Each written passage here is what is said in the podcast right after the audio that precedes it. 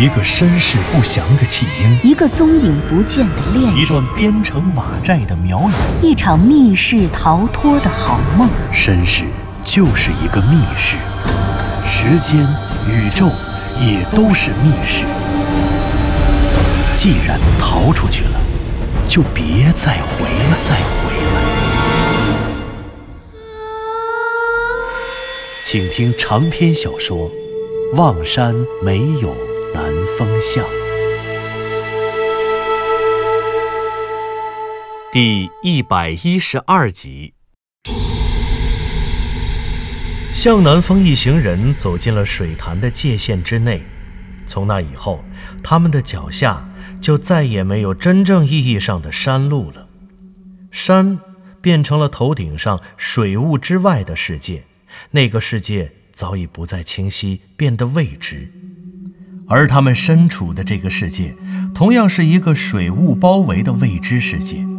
他们顺着天坑侧壁上如微缩的壁挂公路一样的弧形斜坡向下走，这些斜坡分明是自然天成的杰作，它鬼斧神工环绕着天坑的绝壁。然而，斜坡表面的石壁上却挂满了流光水滑的河泥。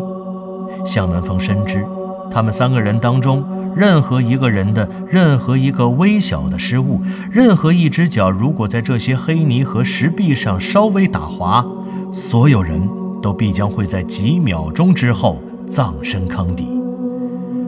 然后在几天、几月、几年之后，也变成那水潭中的河泥，并且与这水潭融为一体。向南风一行三人沿着这条窄窄的斜坡，小心翼翼地往下走。走在最前面的向南风尤其小心，他总是用左腿支撑着身体的重心，然后探出右脚，轻轻地踏在斜坡石板的淤泥上，然后活动右脚，探明右脚下方的这片区域是否能够提供足够的摩擦力。如果这里不算太滑，足够支撑身体的平衡，他便将重心移到右脚上。然后放稳左脚，再重新用右脚向前探索。反之，如果右脚落下的这片区域非常滑，他便只能抽回右脚，然后再在他的旁边探查，选择合适的下脚处。大家，大家千万别紧张，抓紧了，跟着我，我走哪里踩在哪里，你们就还踩在那个地方，千万别踩别的地方。向南风顾不上扭头了，他低着头，用头灯照亮着脚下的路，用一只手扶着身边的天坑陡峭的崖壁，另一只手则紧紧地握着身后左和子的手。好，好，南风哥，你自己小心点，这这太滑了。左和子的声音中明显充满了无限的紧张。向南风感觉自己拉着左和子的左手手心里已经湿透了。其实此时此刻，他的心里也未必比左和子轻松多少。他提醒左和子和湘西谷主注意脚下，一方面是为了提醒他们，但其实另一方面主要是为了通过互相的对话来降低自己的心理压力。所以现在他自己都分不清手心里的汗是自己的还是左和子的了。其实别说是人了。就连他们的小狗藤原结晶的心中，恐怕也充满了紧张与忐忑。这会儿，他正骑在向南风胸前的宠物背包里面。藤原结晶把自己的头紧紧地贴在了向南风的胸前，嘴里时不时地发出哼哼的声音。这个时候，走在最后面的湘西谷主也说道：“南风，左和子，你们俩也别紧张，咱们就一步一步地走，走到哪儿算哪儿。”反正手拉着手，要是命好，咱们就一起活；要是命不好了，掉下去，死也死在一起就是了。呸呸呸！师兄，你别净说这种丧气话。我们肯定会平安无事的，一定是有惊无险啊！放心吧。嗯，左和子说的没错，放心吧。你们只要跟着我的脚步，踩我踩过的地方就行。向南风说完这句话之后。他们三个人就不再对话了，整个世界中的时钟好像在这一刻都停摆了。日月星辰、宇宙万物，也仿佛从此从生生不息、周而复始的运动模式中逃脱，被调整为了静止的状态。只有死静的天空中响起极其细微的脚步声，还有便是胸腔里传出的心跳，生生不息，好似万马军中鼓槌与鼓皮的撞击，发出振聋发聩的怒吼。这样的时间，不知道过了多久。他们一直摸索着往下走的窄坡越来越陡，然后再过了一段，向南风发现他脚下坚硬如铁的冻土变得越来越松软和泥泞，石壁上的冻土少了，溜光水滑的淤泥多了，脚下与石壁上淤泥的颜色开始从黄色越变越黑，越陷越深，一直到最后，周围所有的泥土都变成了黑色的软泥。这些软泥沾满并包裹在他们的双脚上，也沾满了走在最前面和最后面的向南风和湘西谷主扶着石壁的两只手上。脚下的道路似乎变得不再陡峭了，他们的身边四面八方仿佛都被白色的水雾笼罩了起来，他们似乎已经到达了天坑的坑底。相对于平坦的地面，令向南风紧绷的心不由自主地松弛下来。他趁这个时候伸出手，闻了闻自己手上的黑泥，除了有些腥臭，这些黑泥闻起来好像没有什么怪味儿。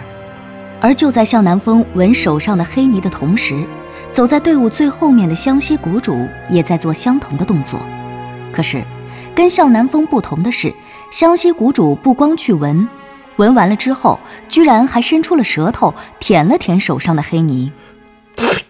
呸！左和子一眼看到了湘西谷主的动作，他猛地甩开了湘西谷主的手，说道：“喂，别吃！吃？我没吃啊，我就舔舔。师兄，你胆子也太大了，你怎么敢随便舔这东西呢？万一要是有毒怎么办？有毒？开什么玩笑！”和泥而已。再说我舔舔就吐了，怎么可能中毒呢？什么东西有毒，什么东西没有毒，我还不知道吗？真是笑话！你真是不知好歹！喂喂喂，你们俩别吵了。左和子说的没错，湘西谷主，你真得小心点儿，怎么什么都敢往嘴里放啊？向南风见他们两个人又吵了起来，便赶快开解。他先是替左和子埋怨湘西谷主。接着又替湘西谷主对左和子说道：“不过他说的也有理啊，左和子，他一个修炼巫蛊术的蛊婆，要是把自己都毒死了，我看咱俩也就别跟着他了。不过……”向南风话锋一转，又向湘西谷主问道：“不过说真的，你尝出什么了？”湘西谷主听向南风这么问，不住的点头，然后他先是闭上眼睛，好像在认真的思考，跟着才又说道。嗯，南风这话问得好，我正想告诉你们，其实我尝过不少河泥，这个地方的河泥好像还真的跟别的地方不太一样。啊？怎么不一样？简单的说，这些黑泥有些咸，准确的说，是特别咸。咸？师兄，你是说？这里是咸水湖吗？嗯，对，是咸水湖，不过比一般咸水湖的盐分应该还要高一些。湘西谷主，如果它是咸水湖，或者它的含盐量比一般的咸水湖还要高，这能说明什么呢？这咸水湖是指湖水的含盐量较高的湖泊。一般来说，含盐量超过百分之一的湖就被称之为咸水湖了。咸水湖的形成，通常是因为湖水不排出，或者是排出不顺畅。因为湖水正常的蒸发，就造成了湖水中的盐分富集，久而久之，湖水里的盐的浓度越来越高，淡水湖就成为了咸水湖。所以一般来说，这咸水湖大多形成于干燥的内流区。内流区？什么叫内流区啊？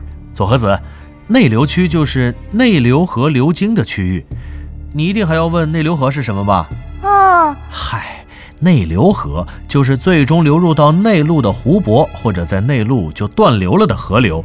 就这么说吧，你看地图，只要是条河最终没有流向大海，那么它就叫内流河。而内流河的流域就是内流区。比如中国的青海有个柴达木盆地，柴达木盆地的四周被昆仑山山脉、祁连山山脉和阿尔金山山脉环抱，四周高，中间低。我知道啊，所以才叫盆地啊。对呀，所以它中间的河都是内流河，因为四周的山太高，里面的水流不出去，所以呢就形成了一个巨大的内流区。哦，我明白了。嗯，南方举的这个例子非常好，柴达木盆地就是内流区，也恰恰是因为内流区的原因，湖水中的水无法排出，只能通过蒸发离开盆地。水可以被蒸发。但水中的盐分却不能蒸发，所以久而久之，那里的水含盐量就会越来越高，最终形成了中国重要的盐场，是食盐的重要产地。其实，除了柴达木盆地中的盐湖，世界上最著名的咸水湖，其实就是以色列、约旦两国交界处的死海。死海呢，是全世界海拔最低的湖泊。湖中盐的浓度是海水中盐浓度的八点六倍，正是因为这样高浓度的盐，所以死海中甚至没有生物能够存活下来，所以呢，才被人们起名叫做死海。而且位于以色列、巴勒斯坦和约旦的裂谷当中，是两百万年前地壳变动形成的。这死海由于被陆地环绕，死海中的水没有任何的排出方式，所以。这里也没有潮汐现象，这个我知道，而且我还知道死海泥呢。死海泥富含有丰富的矿物质，可以调节皮肤的酸碱平衡和皮肤的新陈代谢，所以美容都用它呀。不对呀，师兄，难道你跟我讲了那么多，就是为了告诉我这些黑泥可以美容？啊，你是让我也像你们俩一样，把黑泥抹到手上？当然不是了，我是说，这个湖里的含盐量虽然不可能像死海一样那么高，但可能和海水的含盐量差不多。至少可以肯定一点：当这些流走的水再回来的时候，这里的含盐量很可能比一般的咸水湖还要高一些。所以我想，这说明……湘西谷主说到这里的时候，迟疑了一下。他的目光望向了向南风，显然，他的心中已经有了一个心仪的答案。他断定，向南风也能猜到他心中的答案。他们默契的对视，是为了求证对方是否也持有相同的观点。显然，这一次，湘西谷主和向南风又是不谋而合。向南风点了点头，说道：“没错，我们之前的推断是正确的。首先，这里的环境，天坑的周围都是山。”所有的山都比这个天坑里的水潭海拔高得多，这使这个水潭位于一个小盆地的中央，所以这里的水是没有排出通道的。而且更加重要的一点是，如果这里在朔日以外的时候都是一个咸水湖的话，这说明它与注入它的水源都属于一个封闭的内流区。现在这些水虽然被那个神奇的万有引力吸走了，可当它回来的时候，它仍旧是那些水。对，南风说的没错，也就是说，永远只有那些水，来或者去，那些水都没有变化。只是有一个问题比较奇怪，那些水究竟被吸到哪里去了呢？在陡峭危险的天坑崖壁上走了不知多久，命悬一线的三个人终于抵达了天坑的坑底。天坑的坑底布满了异常松软的淤泥，这些淤泥虽然不至于像流沙一样能将踩在它表面的人或动物轻而易举地吞噬，不过向南风仍然提醒大家，还是要注意脚下的变化。他能够明显地感觉到自己的脚踩在淤泥上就会迅速地下陷，不过他下陷的深度并不是很多，通常只有五六厘米。再往下，他总能够明显的感觉到一个稳定的平面，而这个平面为他提供了一个充分的反作用力，足够抵消他自身的重力。淤泥的下方有着一个稳定坚固的平面，向南风的鞋底不算太厚。随着双脚在淤泥中挪步，他甚至能够感受到那个平面上偶尔会出现的缝隙，那是一个平面与另一个平面的结合。喂，你们有没有发现，这些淤泥的厚度非常平均？无论淤泥表面的起伏变化或起或伏，这淤泥都正好达到没到脚面一半的高度。是啊，是啊，师兄，这淤泥下面好像有一个特别坚固的平面。也幸好是有这样一个平面，要不然我想，我们肯定会就像踩在流沙堆、踩在沼泽地里一样，直接陷进去的。你看，这些泥多粘啊，又粘又滑。左和子说着，把脚从淤泥里拔了出来，然后费力地往前迈步。他那双白色的运动鞋早已沾满了淤泥。只有脚踝处露出的两道白边还昭示着它本来的色彩。显而易见，作为一个有着轻微洁癖的医学院高材生而言，眼看着白色的鞋子被黑色肮脏的淤泥覆盖，却又无法自拔，他的心情该有多么糟糕！真是讨厌，烦死了！左和子小声嘟囔着，一脸烦躁的表情。这个时候，向南风的脚下。刚好踩到了淤泥下面两个相邻平面之间的缝隙，他垫起右脚的脚尖，用脚尖在两个相邻平面之间来回滑动，并且透过厚厚的鞋袜去感知、去体验这两个相邻平面之间的形状和平面的变化。哎，你们有没有注意到，向南风好像察觉到了什么？他发现这两个相邻平面之间并不是平的，而是有一个很小的凹槽，而且他再往前挪了一步，然后用一只脚支撑着身体，同时用另外一只脚在淤泥最下方贴近平面的表面滑动。他发现，这所谓坚固稳定的平面，其实也并不算太平，而是有点轻微的凹陷。他正在慢慢的体验这种凹陷。并认真沉思的时候，左和子烦躁的说道：“南风哥，你在干嘛呢？这淤泥这么脏，你怎么还用脚在泥里面趟来趟去啊？多恶心呀！”去，你懂什么？向南风朝左和子一摆手，对湘西谷主自问自答的说道：“哎，我知道了，我知道了。你知道淤泥底下是什么吗？是石头，是石板啊，石板。”石板，对，青石板，非常厚、非常厚的那种青石板。我们现在脚踩的这个地方，恐怕就是明代的妙窑禅庵啊。妙窑禅庵，嗯，县志里说，民国二年，公元一九一三年，德商尼可拉斯拆除妙窑塔废墟，欲在原址建南山馆，而妙瑶塔隶属于妙瑶禅庵。它是妙瑶禅庵建筑的一部分，在四百年前，这里没有水潭，有的只是天坑和天坑里的妙瑶禅庵。你们想想，以前的建筑，佛教建筑，除了几个大殿、僧房、禅房和藏经塔、藏经楼之外，还会有什么东西？要有庭院吧，要有一定范围内的空地吧。妙瑶塔就是妙瑶禅庵中的藏经塔，妙瑶塔没有了，留下了地宫。而在地宫的上方，妙瑶塔的废墟上，尼可拉斯又修建了南山馆。除此以外，妙瑶禅庵中的建筑、大殿、僧房和其他殿宇早就坍塌消失了。这些建筑的遗存只剩下了基座。可其他的地方呢？庭院呢？空地呢？当年整个的妙瑶禅庵一定是青砖铺地。现在妙瑶禅庵早已经荡然无存。只剩下了唯一的地下建筑妙瑶塔地宫，可地上的青砖却依旧还在。我们现在脚踩的这些淤泥下面的坚固平面，就是当年妙瑶禅庵的青砖。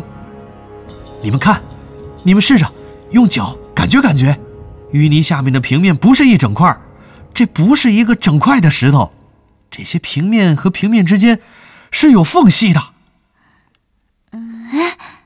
是啊。左和子一边听，一边也勉为其难地拖动自己的脚，按照向南风说的实验了一下。他确实感受到了平面之间的结合部。还真是。这么说，南风哥，平面与平面之间之所以会出现缝隙，而且还会有一个塌陷的凹槽，这就是因为这些青石板在四百年间被风化了，所以青石板形成了凹槽。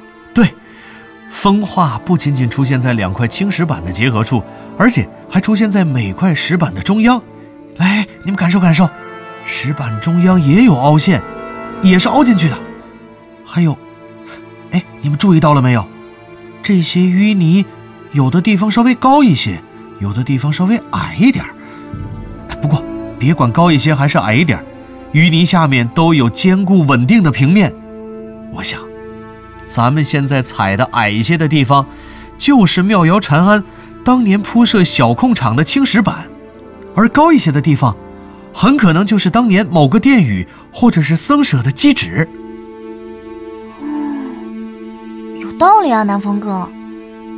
啊，不过南风哥，啊，如果青石板是当年妙瑶禅用来铺设小广场或者小空场时留下的，那如果没有铺设青石板的地方呢？寺院里总要种植一些苍松、翠柏或者银杏之类的树，或者其他植物什么的吧？那种树的地方肯定就不会铺设青石板。可要是这样的话，如果我们踩上了底下没有青石板的淤泥，那岂不是会一脚蹬空，陷进淤泥里吗？就像陷进流沙堆，走进沼泽地一样。这个，